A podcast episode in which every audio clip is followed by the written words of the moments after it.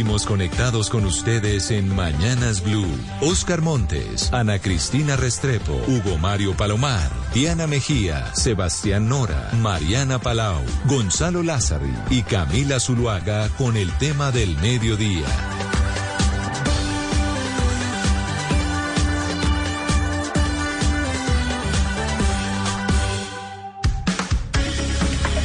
Son las 12 y 15 minutos de la tarde. Le damos la bienvenida a quienes se conectan a través de la señal de Caracol ahora, canal oficial de YouTube del canal Caracol y también a quienes nos sintonizan a través de Blue Radio en todo el país y también en todo el planeta. Pues Sebastián Nora, hoy vamos a hablar de movilidad y urbanismo, algo que a usted le encanta. Y es que la alcaldesa Claudia López propuso que las empresas flexibilizaran sus horarios para contribuir con la movilidad de Bogotá. Escuchemos lo que dijo la alcaldesa Claudia López en una entrevista con Noticias Caracol eh, sobre este punto o sobre esta idea propuso tres puntos claves que ayudarán a disminuir los trancones en la ciudad y darle calidad de vida a los bogotanos. En el corto plazo, ¿qué podemos hacer? La alcaldía tiene que hacer mejor gestión en vía. Y también tenemos que hacer tres cosas que pueden hacer los empresarios y las familias. Una, no todos tenemos que entrar de 6 a 8 de la mañana y salir de 5 a 7 de la tarde. Pueden las empresas flexibilizar sus horarios, entrar, por ejemplo, de 9 a 11 en vez de, de 6 a 8 modificar horarios de entrada y salida de las empresas. Lo segundo que podemos hacer es trabajar unos días virtuales y unos días presenciales. Estamos trabajando con las empresas para hacer eso. Sí, sí. ¿Y, qué receptividad han tenido con las dos? receptivos. Y lo tercero es organizar carro compartido. Cada silla vacía, en transporte público o en transporte privado, ocupa espacio y no está moviendo a nadie. Pues Sebastián, ¿Le gustan los puntos traídos por la alcaldesa para mejorar la movilidad de la ciudad? Pues yo, Gonzalo, aplaudo de pie. Eh, ya la alcaldesa durante la pandemia había amagado un poco hablar de una Bogotá 24 horas, de, que la economía y la actividad eh, se, se, disperse más en las horas y no pasó nada. Y ya es que el trancón nos tiene del cuello, nos tiene aburridos, nos tiene perdiendo mucho tiempo sentados, que esto tiene que ser una buena idea. Ahora, la alcaldesa tiene que entender que esto no puede ser una imposición, sino tiene que flexibilizarse porque hay actividades económicas, Gonzalo, pues que no pueden cambiar por su naturaleza, un banco, un restaurante, pero sí los bogotanos podemos cambiar muchos hábitos y si se flexibilizan muchas regulaciones, muchos temas laborales, pero eso ya compete al gobierno nacional, pues ¿por qué no tener actividades nocturnas, tener comercio nocturno y llevarlo a diferentes polos de desarrollo de la ciudad? Así la gente no se moviliza todos en las mismas horas y ya termino con esto, Gonzalo. El otro gran problema de Bogotá es que hay solamente tres, cuatro puntos de desarrollo económico y entonces todo el mundo trabaja y consume allá. Entonces, por el buen camino y ojalá pues esto, esto tenga algo concreto que nos ayude al tema del transporte. Pero Sebastián, hay que decir una cosa que es muy importante y es que esa discusión no va solamente para Bogotá, o sea, la propuesta es para Bogotá, pero eso es algo que deberíamos estar discutiendo en ciudades donde ya tenemos un nivel de tráfico importante que hace pensar en, la cantidad de tiempo eh, que, es eh, pues eh, como tiempo de productividad en las empresas que se están perdiendo en el carro y que se podría pensar. Varias de esas, de esas propuestas de Claudia López no solamente son aplicables a Bogotá, otras ciudades como Medellín debemos pensar en ello. Pero mire, Ana Cristina, el tema de la movilidad, y usted lo dice muy bien, yo creo que esas medidas de, por ejemplo, el pico y placa ya se quedaron atrás, ya superamos el tema del pico y placa porque las ciudades se han visto desbordadas por la cantidad de tráfico. Pero sin embargo, creo que la sola, la sola voluntad del gobernante, en este caso la alcaldesa, no es suficiente tampoco, porque las ciudades no están diseñadas para cambiar de modo de vida, eh, entre otras cosas por, los horarios que dice Sebastián, pero además también porque las mismas personas no estamos preparadas todavía para ubicarnos en unos, horarios laborales diferentes. De tal manera que yo sí creo que es un reto, pero me parece que todavía estamos lejos. Por eso, para hablar de este tema, está con nosotros el profesor José Stalin Rojas, director del Observatorio de Movilidad y Logística de la Universidad Nacional de Colombia, eh, a quien le damos la bienvenida. Doctor Stalin, gracias por acompañarnos. Bueno, muchas gracias. Encantado de estar acá. Un saludo especial a la audiencia de Blue Radio. También está con nosotros Omar Orostegui, es director de Futuros Urbanos y columnista de opinión, experto en temas de ciudad. Don Orostegui, gracias por acompañarnos también en Blue Radio. A ustedes por la invitación y un saludo a toda la audiencia. Y muy buenas tardes también le damos a Juan Esteban Orrego, director de FENALCO Bogotá. Doctor Orrego, gracias por acompañarnos. Muchas gracias, un placer estar aquí con ustedes este principio de la, de la, de la reunión que estamos teniendo. Pues a ver, profesor Rojas, partamos del hecho de, eh, por lo dicho por la alcaldesa, que al final es la noticia. ¿Usted ve como positivo y aplaude de pie como mi compañero Sebastián Nora lo dicho y las ideas traídas por la alcaldesa Claudia López? Pues sí, aplaudiría entusiastamente, pero no me pararía. Eh, me pararía siempre y cuando se cumplieran cuatro condiciones que eh, de seguro la vamos a dialogar más adelante. Eh, condiciones como que se hicieran pruebas piloto, esas pruebas piloto ya se hicieron en tiempos de Petro, pero ahora con la novedad de la pandemia, pues, pues coloca el tema de la virtualidad. Por supuesto, también el comercio de 24 horas, pero con corredores seguros y también algo que mencionó el doctor Urrego, en el cual yo estoy totalmente de acuerdo, el tema de los sobrecostos por eh, la reforma laboral que va a haber. Entonces debe haber incentivos al comercio para que compensen esos sobrecostos. Y por supuesto, también algo que también yo me pondría de PRI en ese caso si, si hiciera, así como hay días sin carro y sin moto, también que haya el día del carro compartido, una idea que estaba rondando por ahí para que estas buenas prácticas en la ciudadanía se quedaran. Pero, a ver, yo quisiera preguntarle al señor Orostegui, que tiene también algo que tiene que ver con la infraestructura. Lo mencionaba Oscar Montes, ¿no? El diseño de la ciudad. Eh, Bogotá se ha quedado eh, pequeña en cuanto a la movilidad se refiere sobre autopistas, avenidas. Bueno, no hablamos ni siquiera del metro. Más allá de esta idea a ver, doctor Orostegui, ¿usted cree que Bogotá también le hace falta un, digamos, una revolución en temas urbanísticos a nivel de infraestructura? No, y no solo Bogotá. Mire, el problema de la congestión vehicular es un problema de todas las principales ciudades del país y es la forma en donde se concentran también las principales actividades. En el caso de Bogotá, las actividades se concentran en el borde oriental y también hacia la 26. Entonces todo el mundo se desplaza hacia esas zonas, haciendo que la infraestructura disponible al final no tenga la capacidad para absorber esa demanda. ¿Y qué ha pasado? Que en 10 años el parque automotor de Bogotá creció un 45%. Pero ese crecimiento del parque automotor no fue al mismo ritmo del crecimiento de la infraestructura para esos vehículos. Entonces, crece el parque automotor, pero la infraestructura para, para los vehículos no como tal. Ahora, tenemos que pensar en, en cambiar hábitos de desplazamiento en las ciudades. Tenemos que seguirle apostando al tema del transporte público y tenemos que hacernos otra pregunta.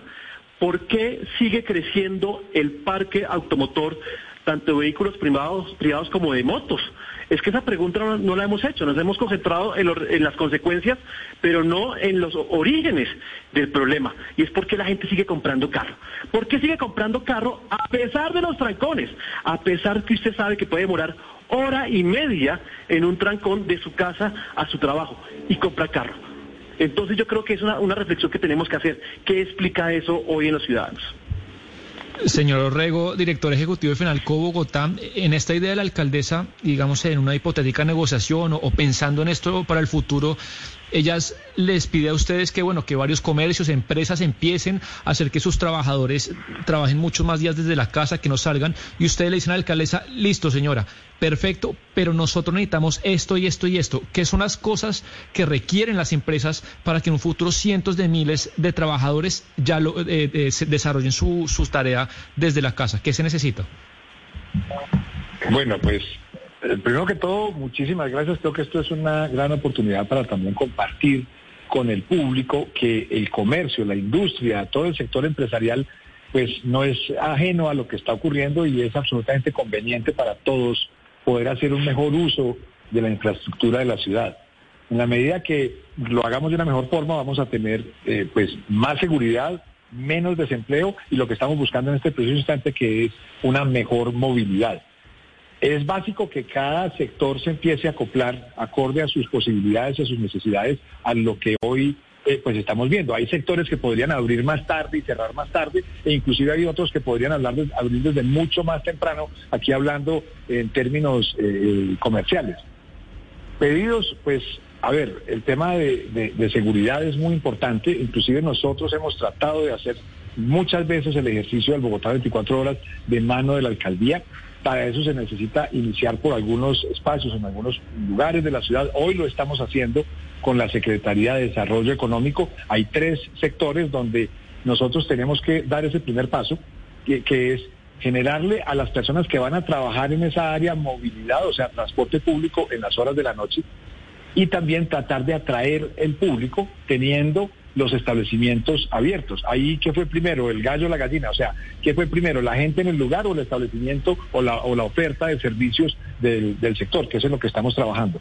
Pero, eh, como bien lo mencionamos ahora, hoy, tenemos, hoy tenemos una preocupación, es que aunque todos lo queremos, ese tema de la eh, posibilidad de que se cobren horas extras a partir de las seis de la tarde, pues desincentiva, porque ese sobrecosto eh, pues no va a lograr, no va a permitir que se logre lo que queremos, que ni siquiera era que se ampliaran los horarios, sino que se abriera un nuevo turno para que fueran más empleos los que se generan.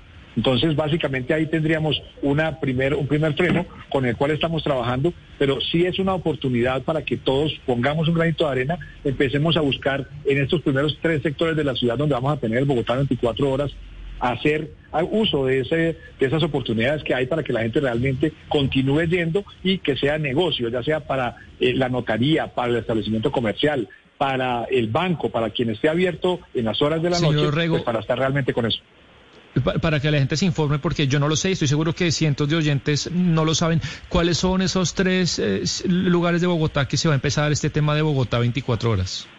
La oferta, lo que se tiene hoy es el sector de eh, San Fernando, todo este sector de la zona rosa, que en su momento eh, pues también se, hizo un primer intento y que tiene una gran ventaja y es que ya ahí hay actividad, no solamente por el tema gastronómico de rumba, sino también por lo que se tiene eh, de, del sector médico. Todas estas eh, clínicas de imágenes diagnósticas que tienen actividad nocturna, que funcionan con absolutamente todo, pues serían eh, una, una gran ayuda y va a seguir trabajando con, con esto. Claro que sí. Señor Omar, quisiera hablar con usted porque me dejó pensando con esa pregunta que estaba haciendo al final. ¿Por qué los bogotanos compramos cada vez más carros aun cuando eso significa quedarnos en un trancón pues cada vez más? Estoy segura de que usted tiene sus explicaciones. Pues cuéntenos por favor cuáles son, pero también hay algo que puede hacer la alcaldía en cuanto a política pública para desincentivar la compra de los carros. El carro dejó de ser un bien aspiracional ¿sí? Entre otras cosas, hoy hay muchas facilidades para adquirir un carro. Usted puede ir a un supermercado y puede salir con un carro al final, ¿sí? En últimas, lo que está pasando es que la mala calidad del servicio de transporte público está generando un incentivo perverso para que la gente migre hacia un automóvil o hacia una moto. La pregunta también es de dónde, hacia dónde está migrando la gente que se bajó del Transmilenio o del SITP pues hacia un carro y ahora hacia una moto. Es que si uno mira las cifras, el vehículo hoy en Bogotá, el 38% de los viajes del Estado 3 lo realizan en carro, mientras que el Estado 4, casi la cuarta parte, también lo realizan en un carro. Entonces tenemos que entender que casi es la clase media la que se está movilizando hoy en vehículo en Bogotá. ¿Pero por qué? Porque la mala calidad del servicio público ha hecho que la gente opte por un vehículo privado. Pero no solo la mala calidad, el tema de la inseguridad, el tema de la demora en la frecuencia de las rutas. Usted puede entrar a, la, estación de Transmilenio, pero ¿cuánto se demora en pasar el bus? ¿Y cuánto se demora usted en poder acceder a un bus que puede pasar tres, cuatro, cinco veces lleno? Entonces al final no es tan, tan eficiente. Y así pasa también en el tema del SITP, donde hay que agregarle un componente de inseguridad que vienen subiendo los atracos, sobre todo con armas de fuego, en donde las mujeres son las principales víctimas. Entonces tenemos muchos factores que están hoy explicando el crecimiento del parque automotor. Y es preocupante, porque sigue creciendo, la capacidad de las vías no va a dar, y al final, que es que en el corto plazo es, las vías van a colapsar, porque de continuar con esa tendencia de crecimiento del parque automotor, las vías no se pueden ampliar aún más.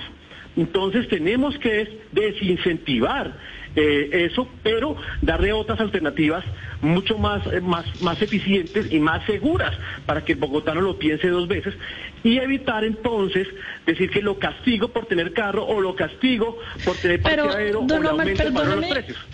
Director, perdóneme, pero es que sí, totalmente, usted tiene toda la razón. Eh, el transporte público en Bogotá cada vez es más difícil. La mala calidad, pues es lo que nos hace migrar a los vehículos o a las motos.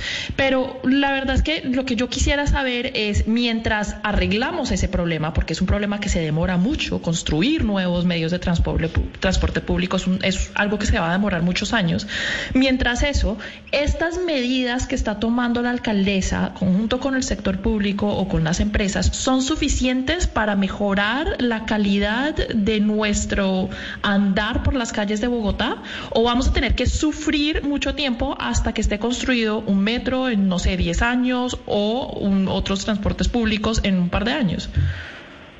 son las medidas sensatas y son las medidas que están tomando en otros lugares del mundo. Cambiar horarios, cambiar patrones, eh, carro compartido, son las medidas que están haciendo en todo el mundo. Lo que pasa es que son complementarias.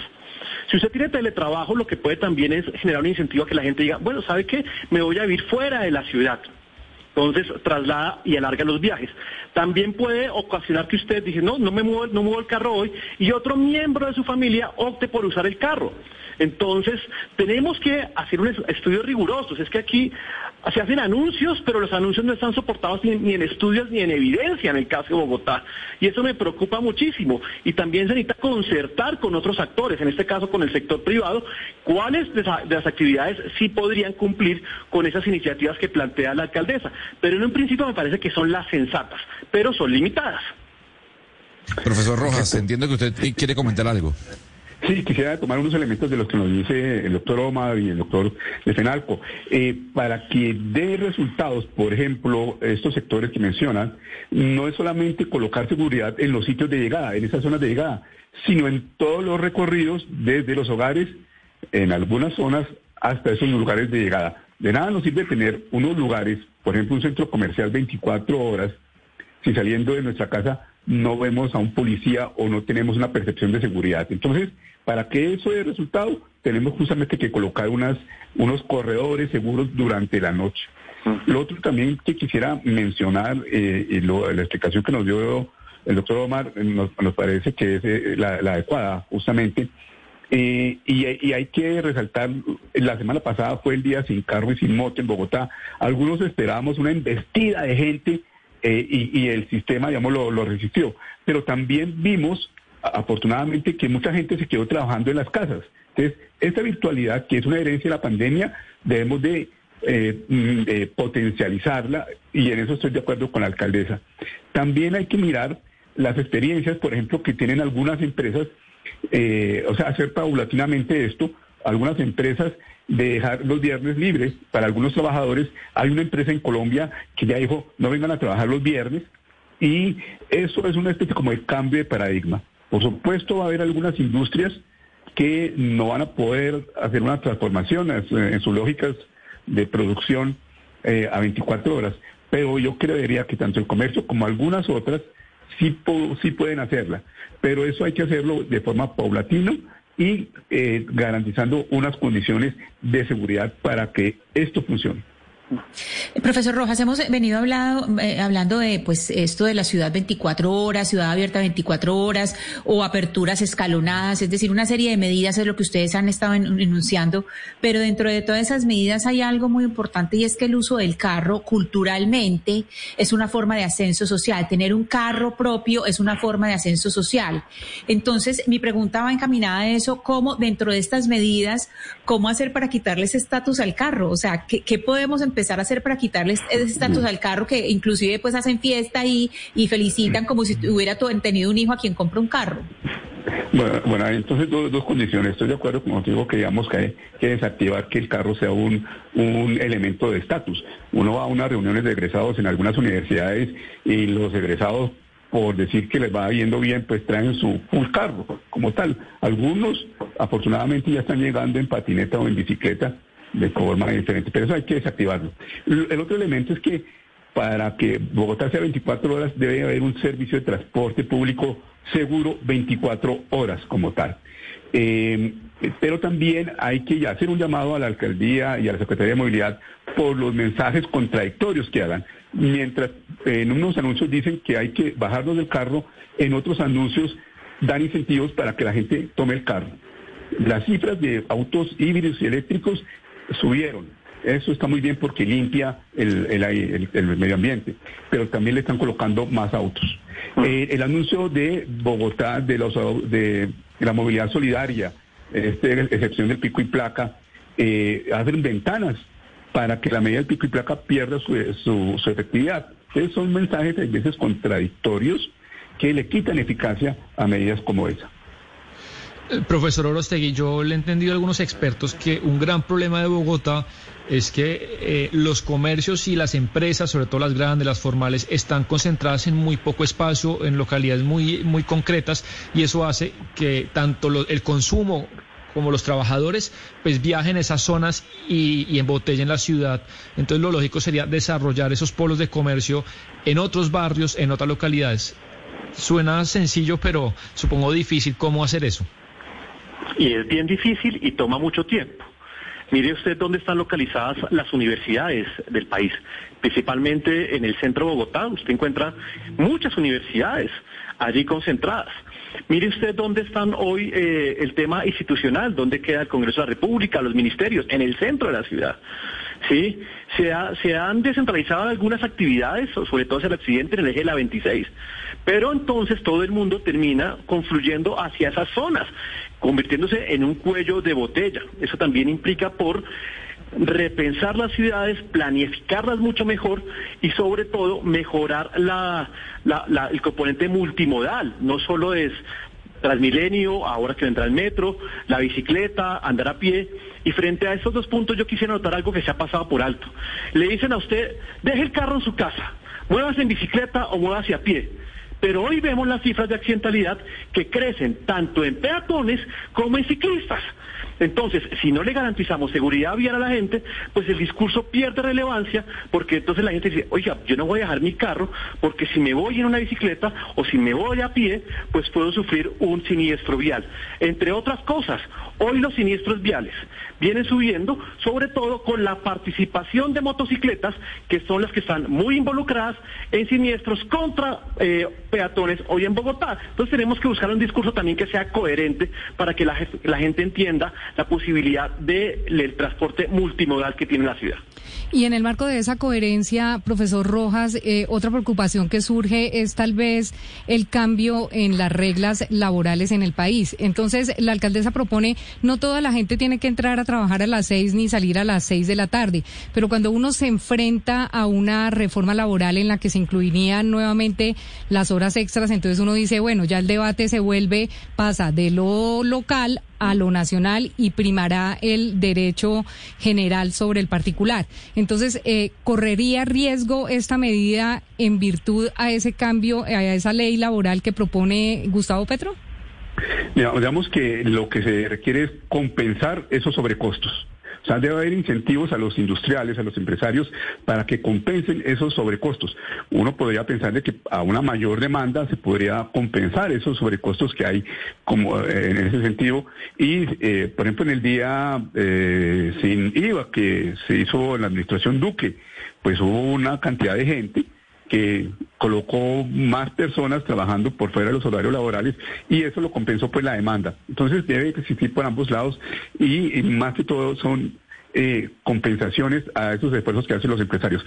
Pero también hay que sugerir lo siguiente, que la administración pública también sea 24 horas. Recordemos lo que se hizo hace unos años y bueno, había unos obstáculos del sindicato en algunas empresas distritales, pero eh, sería bueno que la alcaldesa también comenzara por las entidades del distrito 24 horas eh, para ver cómo los va. Sí, pero mire, profesor Rojas, es que usted hablaba también hace poco de, de, la virtualidad como una herencia, de las buenas herencias, podríamos llamar, que nos dejó la, la, pandemia. Pero, pero por supuesto que a mayor, a mayor eh, virtualidad, menos tráfico, en la, menos carros en las calles, pensaría uno. Pero eso debe ir de la mano también, profesor Rojas, de, del mejoramiento en la conectividad. Es decir, hay que mejorar toda la infraestructura, eh, que el Internet funcione, que la luz no se vaya cada rato. Es decir, cómo lograr que todo quede tan sincronizado de tal manera, profesor Rojas, que al final el resultado sea un, mayor, una, una, una, mejor virtualidad, una mayor eficiencia laboral y todo lo que ello conlleva. ¿Eso no cree usted que nos está faltando, pero una distancia muy grande para alcanzar esos niveles? Bueno, muchas empresas lo que hacen justamente para cuando envían a sus trabajadores al hogar a que trabajen desde ahí es visitarlos y adecuar y hacer una adecuación eh, eh, física de computadores, de espacio para que trabajen, pero también hacer un examen en torno a la conectividad. Por supuesto, Bogotá y algunas ciudades son diferentes al resto en las regiones y ahí sí nos hace falta mucho, mucho trecho. En ciudades donde hay congestión, en las que hemos hablado, pues eh, creería yo que hay condiciones sí de conectividad, pero también hay que mencionar que hay un costo por enviar a nuestros trabajadores a la virtualidad y ese costo pues hay que evaluarlo pero tiene unos beneficios inmensos para la ciudad. Doctor Orostegui, ¿usted es de lo que cree que es una utopía pensar que con la llegada del metro de Bogotá todo esto se va a solucionar? Porque quienes dicen, no, es que con la llegada del metro de Bogotá el trancón va a desaparecer, eh, la, la, movilidad será mucho más amable en la ciudad, pero hay otros especialistas que dicen que es todo lo, no todo lo contrario, pero tampoco es que va a desaparecer ese congestionamiento en la ciudad de Bogotá tenemos que ser realistas. El metro va a aliviar en algo eh, los desplazamientos de los bogotanos, pero no va a hacer que desaparezca el trancón. ¿Sí? Porque el metro es transporte público y movilizará a aquellos bogotanos que opten siempre por movilizarse en transporte público. Lo que hay que es motivar a aquellos que tienen carro a que se suban al transporte público. Llámese metro, llámese Transmilenio, y la, una, un forma de incentivo es la tarifa. ¿sí? Otra, la calidad del servicio, que sea un servicio eh, digno, que sea un servicio con aseo, que no tenga problemas de ventas ambulantes, problemas de inseguridad. Porque perfectamente lo que tenemos en Transmilenio podemos ver más adelante en el metro. ¿Qué le impide a usted ver ventas ambulantes en el futuro metro? Nada. ¿Qué le impide a usted que, tengamos problemas de inseguridad en el futuro metro? Nada.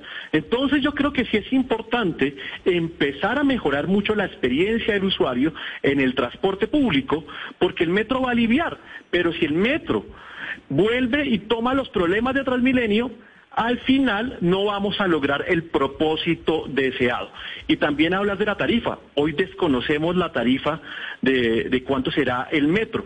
Si la tarifa es muy elevada comparada con el Transmilenio, pues la gente optará siempre por lo más económico. Entonces yo creo que son muchos factores los que entran en juego. Y un factor adicional que no se ha hablado.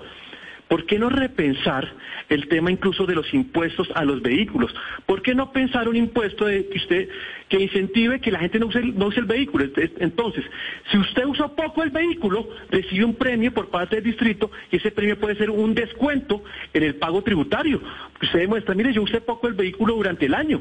Es un incentivo al revés de como lo estamos pensando. Yo creo que aquí hay que también innovar y no solo pensar en el, en el metro y en la bicicleta, sino en otras alternativas para para que la gente deje su carro en la casa y no alternativas de sanción, que le diga le voy a subir el valor a los parqueaderos, le voy a subir el valor al impuesto, como si fuera una guerra contra el carro. Y no, no podemos hacer una guerra contra los propietarios de carro porque será desconocer la realidad que hoy tiene la ciudad.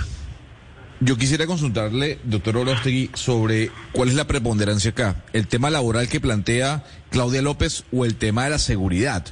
Eh, porque yo creo que ahí están los dos pilares de este cambio estructural que necesita Bogotá. Sí, es cierto que las compañías, las empresas, incluso los entes públicos den su brazo a torcer, pero sigue existiendo o va a seguir existiendo el tema de la seguridad en Bogotá. ¿Qué es más importante y qué se tiene que ponderar primero? Mire, cuando uno no puede darle más relevancia a un tema que a otro, porque al final uno lo que habla es de bienestar urbano. ¿Cómo las ciudades hoy le garantizan bienestar a quienes la habitan? Le dan trabajo, le dan seguridad, le dan diferentes alternativas de movilizarse, le dan lugares de residencia, centros de entretenimiento. ¿Por qué Bogotá sigue creciendo? Porque Bogotá es una ciudad de oportunidades, porque Bogotá, frente a otras ciudades, su crecimiento económico atrae mucha inversión extranjera. Y Bogotá, mientras sea así, hay que buscar que Bogotá garantice bienestar y sea una, una ciudad más competitiva frente a otras. De lo contrario, lo que vamos a ver en el mediano plazo es que dejará de ser atractiva por todo el tema de los trancones, la inseguridad y la inversión, no solo extranjera, sino la local, va a buscar otras ciudades un poco más competitivas y más amables en temas de bienestar con sus trabajadores. Entonces, sí es importante es pensar cómo garantizar el bienestar a los habitantes de la ciudad. Un tema que poco se habla y nos hemos concentrado solo en los problemas, pero dejamos de lado las causas de estos mismos problemas. Profesor Rojas, eh, yo le quiero comentar eh, algo que dice uno de los oyentes, el señor Oscar Gómez Sierra, que lo dice a, manera de propuesta. Dice, cualquier medida que se tome, eh, la Secretaría de Movilidad deberá ser temporal si no se controla el crecimiento del parque automotor y el uso del espacio público. Hay que comenzar con limitar la matrícula de vehículos nuevos condicionado a la chatarrización de vehículos de segunda. ¿Usted cómo ve esa, esa posibilidad que dice el oyente? Bueno, a uno no lo pueden limitar por el modelo económico y político que estamos en Colombia de comprar los bienes que uno desee. Y eso significa de que no se puede limitar el crecimiento o la compra de autos nuevos como tal. Eh, para que esto funcione, estábamos en la línea con, Omar, eh, tiene que haber dos cosas. Uno, que nuestro propósito es calidad de vida y dos, que haya negocio. Es decir, que para que esto funcione, el cambio de horarios, debe haber negocio. O sea, el negocio es que debe haber ganancia para los consumidores y ganancia pues para los empresarios. empezar a limitar la compra de autos eh, nuevos mm, es imposible. Y dos, si hay que, por supuesto, sacar un poco de autos que ya son chatarra, que todavía están circulando por Bogotá eh, eh, eso sí hay que sacarlos, pero esto no aliviaría la cantidad de autos eh, que hay en Bogotá. Tema con respecto al 24-7, Sebastián lo, lo mencionaba una y otra vez. ¿Qué tan factible, doctor Rojas, es que esto ocurra en el corto plazo? hablamos de muchas ideas, de muchas propuestas que se pueden extender en el tiempo, pero en, al corto plazo, ¿cuándo podremos vivir una Bogotá 24-7? Bueno, ya la hemos vivido, son justamente los días sin IVA, hay veces hasta las 12 del día, eh, algunos eh, eh, pruebas que se hicieron para la reactivación económica en pandemia. Eh, los centros comerciales creo que serían unos buenos candidatos a hacer estas pruebas piloto. Creo que se hizo alguna prueba piloto sobre carga y descarga en el centro de Bogotá. Claro, pero pero pero, doctor Rojas, que así, así lleva más mi punto. Nos quedamos en pruebas, nos quedamos en pilotos, entonces lo hacemos son tres días, después un día, entonces son los centros comerciales. No, la pregunta sencilla es, ¿es viable ver la Bogotá 24 siete al corto plazo sin pensar en un plan o en una prueba piloto? Bueno, entonces su pregunta es muy concreta. La, la, respuesta que puedo dar sería muy concreta. En el corto plazo no. Ah. Porque estamos muy bien. Todo, acabas de hacer pruebas piloto, necesitamos hacer pero ya necesitamos hacer medidas, medidas. Y una buena medida puede ser la administrativa en la administración pública. Y, señor Rojas, hay, hay algo que, que, le pasa, estoy seguro que también Ana Cristina en Medellín, Hugo Mauro en Cali, eh, algo que pasa que le saca la piedra a cualquier persona y es algo inconcebible y es que uno va en, una, en la 15, en la séptima, a una hora trancada y está en la mitad. Bueno, no quiero decir ninguna empresa porque uno dice que está haciendo mala fama contra una empresa, pero un camión de descargando a las 8 de la mañana y coge medio, coge un carril y uno dice, oiga, no puede ser que una tienda que esté descargando unas gaseosas forme este trancón, ¿hay alguna manera, eh, tanto legislativa como mira, como de obligar a que la carga no sea en horarios pico? Claro que sí, o sea, hay justamente la propuesta del plan de ordenamiento territorial que permite, eh, eso de Bogotá, 15 minutos es parecido, es una copia de, París a 15 minutos que, lo hizo. Pero a lo que voy de que eh, sobre el cargue y descargue de, los camiones, eh, esto mm, hay que construir justamente corredores exclusivos para el transporte de carga. Estos corredores exclusivos no están ahora en Bogotá y este transporte de carga efectivamente es el que a veces obstaculiza después de las 9 de la mañana. Eh, hay justamente, por ejemplo, en Europa hay unos horarios y unos corredores exclusivos en algunas ciudades que solamente pueden transitar esto. Pero eso es allá, en Dinamarca. Aquí nos falta, pues, eh, estamos en Bogotá con Dinamarca. Claro, pero por ejemplo, yo, sé a los carriles que usted se refiere de pronto para explicar a los oyentes, es un, carril que hay muchas ciudades de Europa que no es por donde transitan los carros, sino son, como unas muelitas donde ahí se meten los taxis. Claro, pero uno, uno señor Rojas, ve la, 15 y, no hay dónde hacer eso. Pero por ejemplo, eh, que, sea la, descarga de insumos, de, cosas, de, de mercancías en la madrugada, ¿eso se puede? Claro, eso sí se puede bajo las condiciones de que haya seguridad. Eso sí se puede. El cargue, descargue nocturno sí es viable, muy viable como tal. También la, eh, hay, que, hay que llamar la atención a los transportadores que si bien existe la norma para el cargue, descargue, muy pocas lo cumplen, muy pocas lo cumplen y hay un colapso en corredores. En lugar de descargar a media cuadrita, en plena vía lo hacen. Eso hay una llamada de atención. Pero, pero, pero, profesor Rojas, mire, a propósito de ese tema del, cargue y descargue nocturno, entonces uno ve la intención, ve el propósito, pero por otra parte va un gobierno, el gobierno nacional, que dice que va, eh, se incrementa las horas extras, se, se incrementa el pago nocturno. Entonces uno dice, bueno, o, nos ponemos de acuerdo para mejorar las cosas o nos ponemos de acuerdo para que no mejoren. Pero sinceramente, estas iniciativas que yo comparto con usted, por supuesto, el descargue nocturno que sin, sin duda alguna contribuiría a mejorar el tráfico en las ciudades, Después una, una empresa o una entidad dice, pero yo cómo voy a, a, seguir con esta, con esta modalidad si eso implica incrementarme cinco y más veces el pago de los, de, de, de, de los empleados. Entonces, ¿cómo se hace en ese caso? Eh, justamente lo que mencionábamos unos minutos atrás, hay de haber o incentivos para compensar esos sobrecostos, ¿sí? O que la propia demanda, la activación del gobierno, la compra de mercancías, también cubra esos sobrecostos ahí. Eh, aquí decimos en economía, en ciencias económicas, decimos, mm, los almuerzos no son gratis, entonces alguien tiene que pagarlos, alguien tiene que pagarlos, o hay incentivos para que el almuerzo salga más barato, o hay demanda para que el almuerzo salga a ese precio.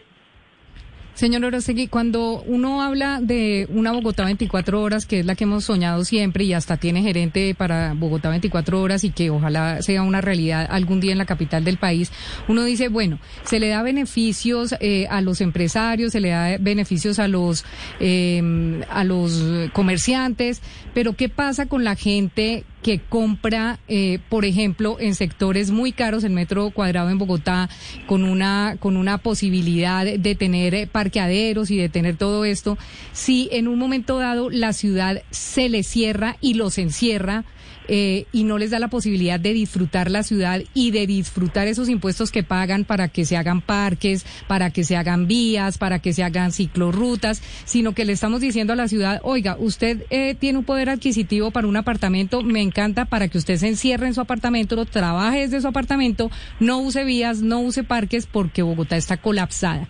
En ese sentido, ¿cuál es el bienestar que puede tener que pueden tener los ciudadanos si los estamos encerrando, porque muchos creen que la solución es encerrarse. Pues, pues vamos por partes. La ciudad 24 horas no es un tema nuevo, sin embargo, no todas las actividades podrían cumplir con ese propósito de 24 horas. Ya hay unas que lo hacen, que son las clínicas, pero, por ejemplo, las universidades no podrían operar 24 horas. Y usted se da cuenta hoy la congestión vehicular, cómo baja, sobre todo en usuarios de Transmilenio, cuando las universidades y colegios están de vacaciones. Se siente, pero es una actividad que no se puede hacer 24 horas, para citar solo un ejemplo. La otra es, por supuesto, la localización. Hoy el metro cuadrado de Bogotá en, verdad cada vez sube más, en particular en aquellos sectores cercanos a lugares de trabajo y actividades comerciales y de entretenimiento. Esos sectores del metro cuadrado sigue subiendo. No significa que no pensemos también en hacer ejercicios de urbanismo para que esos sectores pues los pueda, disfrutar todo tipo de, personas, para que, para que sean sectores con mayor caminabilidad, por ejemplo. Entonces no pueden ser sectores dedicados exclusivamente para el, carro privado donde, se estacionen, sino generar calles peatonalizadas. Eso mejora mucho el entorno, mejora mucho la apropiación con el espacio público. Y usted se da cuenta que los sectores que tienen buen espacio público, buenas zonas verdes, eh, espacios más seguros, son hoy los sectores con mayor crecimiento del metro cuadrado, porque al final la gente busca vivir en sitios con esas, ese tipo de características. Pero por supuesto hay que pensar que no sea solo para sectores exclusivos de la ciudad, sino que sea para en general muchos sectores hoy de la ciudad. Y lo otro es que tenemos un problema también en la localización de, diferentes tipos de actividades que terminan afectando a los vecinos. Le hablo hoy de la localización de zonas de entretenimiento por temas de ruido, por temas también de aseo. Si usted la pone, imagínese 24, 24 horas, 24-7, un sitio con, ruido y, y con disponibilidad de residuos sólidos todo el tiempo. Tendrá que pasar cuántas veces el camión de basura, el tema del ruido, el tema de inseguridad, el tema de, de riñas, que entre otras cosas tienden a concentrarse en esos lugares de mayor conglomerado de personas y mayor actividades como la rumba. Entonces son actividades muy complejas que hay que tener presente cuando se quiera hacer un, un ejercicio 24/7 en la ciudad. Doctor Rojas, yo quisiera hablar sobre el tema de la motocicleta, porque tal vez se ha satanizado el tema del vehículo. Y, se lo digo porque vengo de una ciudad como Caracas, que pasó de ser una ciudad tranquila a ser una ciudad invadida por las motocicletas. Es absurdo el número de motocicletas que hay en la ciudad de Caracas, cosa que ya ha, llevado a que no se respeten las normas de tránsito, los semáforos no existen, de alguna u otra manera ha cambiado la dinámica eh, de urbanismo en la ciudad. ¿Qué tanto daño le hace el urbanismo la cantidad de motos que hay en este momento en Bogotá y que seguro va a seguir incrementándose? Muy bien, voy a tomar una frase que nos dijo el doctor Amador hace que eh, una moto es un artículo de supermercado. Sí, uno va y puede salir con una moto eh, comprando pues el pan para el desayuno. Eh, entonces ha bajado la cantidad de salarios mínimos para comprar una moto, o sea, es un, un, bien ya asequible. Y también la moto es una especie como de carro de familia en estratos medios y bajos. Pero también aparece otro fenómeno en los hogares que tienen auto hay un porcentaje significativo que tienen moto. Esto significa de que este fenómeno está creciendo y desafortunadamente no crece al, mismo ritmo la otorgación de la licencia para la gente que cumple moto. Es decir, las condiciones para que alguien sea un conductor de moto son muy flexibles. La gente aprende a montar moto porque le prestan la moto y no solamente porque va a una academia de conducción. Entonces, si bien es un problema la cantidad de motos, eh, la educación en quien maneja la moto ha fallado. Y esos dos elementos pues presentan situaciones como la de Caracas, la de Bogotá y una buena parte de las ciudades latinoamericanas. Sí es una especie como de fenómeno que se necesita justamente controlar. El sistema de transporte público, en el caso de Bogotá, por ejemplo, y posiblemente en algunas ciudades, está expulsó gente. Esa, esa gente que expulsó se va a la moto, se va a la moto como tal. Es un fenómeno que para controlarlo se necesitan entonces medidas, pero que esas medidas, eh, desafortunadamente, digámoslo así, entre comillas, desafortunadamente, para implementarlas, eh, rayarían un poco en la inconstitucionalidad. El control de la cantidad de motos no se puede controlar por norma constitucional. Señor Orostegui, le tengo una última pregunta y se la hace un oyente. Tiene que ver con el transporte público 24-7 en Bogotá. ¿Usted cree que un primer paso es tener un transporte público 24-7 en la ciudad de Bogotá? El tema son los costos. Los costos operativos de mantener una infraestructura trabajando 24-7. Si hoy tenemos un problema asociado al déficit financiero porque se ha bajado la demanda del sistema de transporte público. Imagínese usted que tiene que garantizar buses de manera permanente, movilizándose en la ciudad, que pueden, que pueden en muchos casos ir con muy pocos pasajeros.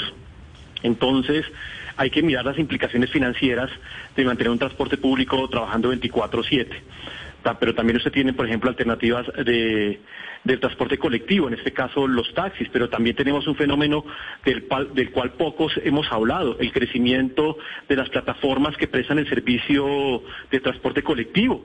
Eh, eso, entre otras, también puede explicar hoy el crecimiento del parque automotor, no solo de carros, también de motos, porque es que muchas motos están prestando ese servicio digámoslo, de mototaxismo. Y yo aquí si, si, quisiera, si me lo permite, complementar algo que, decía el doctor Stalin. Hoy las motos están Una, una, consulta ahí, eh, doctor Orostegui, ¿usted cree que ese fenómeno, eh, y vuelvo a poner el ejemplo de otros países que de alguna u otra forma, por el contexto, adoptaron esa metodología, llegó para quedarse, que el mototaxismo llegó a Bogotá para quedarse? Por supuesto, y seguirá porque ha crecido ante los ojos de las instituciones y la falta de ejercicio de autoridad, porque también allá hay muchos vacíos jurídicos. Igual sucede con el visitaxismo. Entonces esto va a crecer, y así como va a crecer el uso de la moto.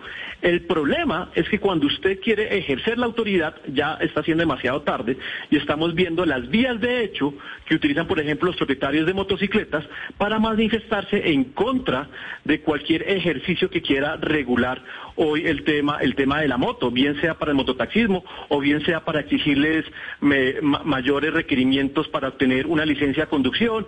En fin, yo creo, incluso estaban a, diciendo las implicaciones que podría tener el incremento de la, de, de la gasolina para los que se movilizan en moto en la ciudad. Entonces, en últimas, tenemos que tener presente que el crecimiento tanto de carros como de motos también se explica por otros fenómenos que no se les ha prestado atención, en parte por la debilidad del Estado para controlar eso, la falta de autoridad, como ya lo, vimos con el mototaxismo, como también la falta de obligación para que paguen un SOAT. Mire el tema de las motos, casi el 60% no pagan SOAT que lo, mencionaban hace poco, con las externalidades que tiene los costos asociados cuando hay siniestros viales donde hay una moto. Y en fin, y sigue creciendo. Y, y, le, y le termino diciendo algo. Claro. No solo la moto, hoy estamos viendo un fenómeno que usted lo puede ver cuando salga de su casa o salga a la emisora. Cada vez más gente está optando por movilizarse en una patineta eléctrica. Patinetas eléctricas que comparten, comparten el carril de, de, las ciclorrutas y muchas veces van con mayor velocidad de lo permitido. Pero hoy usted se choca con una patineta eléctrica y no hay seguro, no hay seguro todo riesgo, no hay quien atienda eso. Y es tan grave hoy el tema que ni siquiera hoy las autoridades de policía de tránsito tienen una categoría que le diga eh, que diga patineta eléctrica cuando hay un siniestro vial. Entonces lo clasifican como accidente entre peatones o accidente entre bicicletas, imagínense. Sí, sí, sí, sin duda alguna que va a ser, va a seguir siendo un tema de debate muy interesante todo este cambio de modelo urbanístico en Bogotá y sobre todo con la movilidad. A nuestros dos invitados, muchísimas gracias por habernos atendido para este debate. Quedan en compañía de Meridiano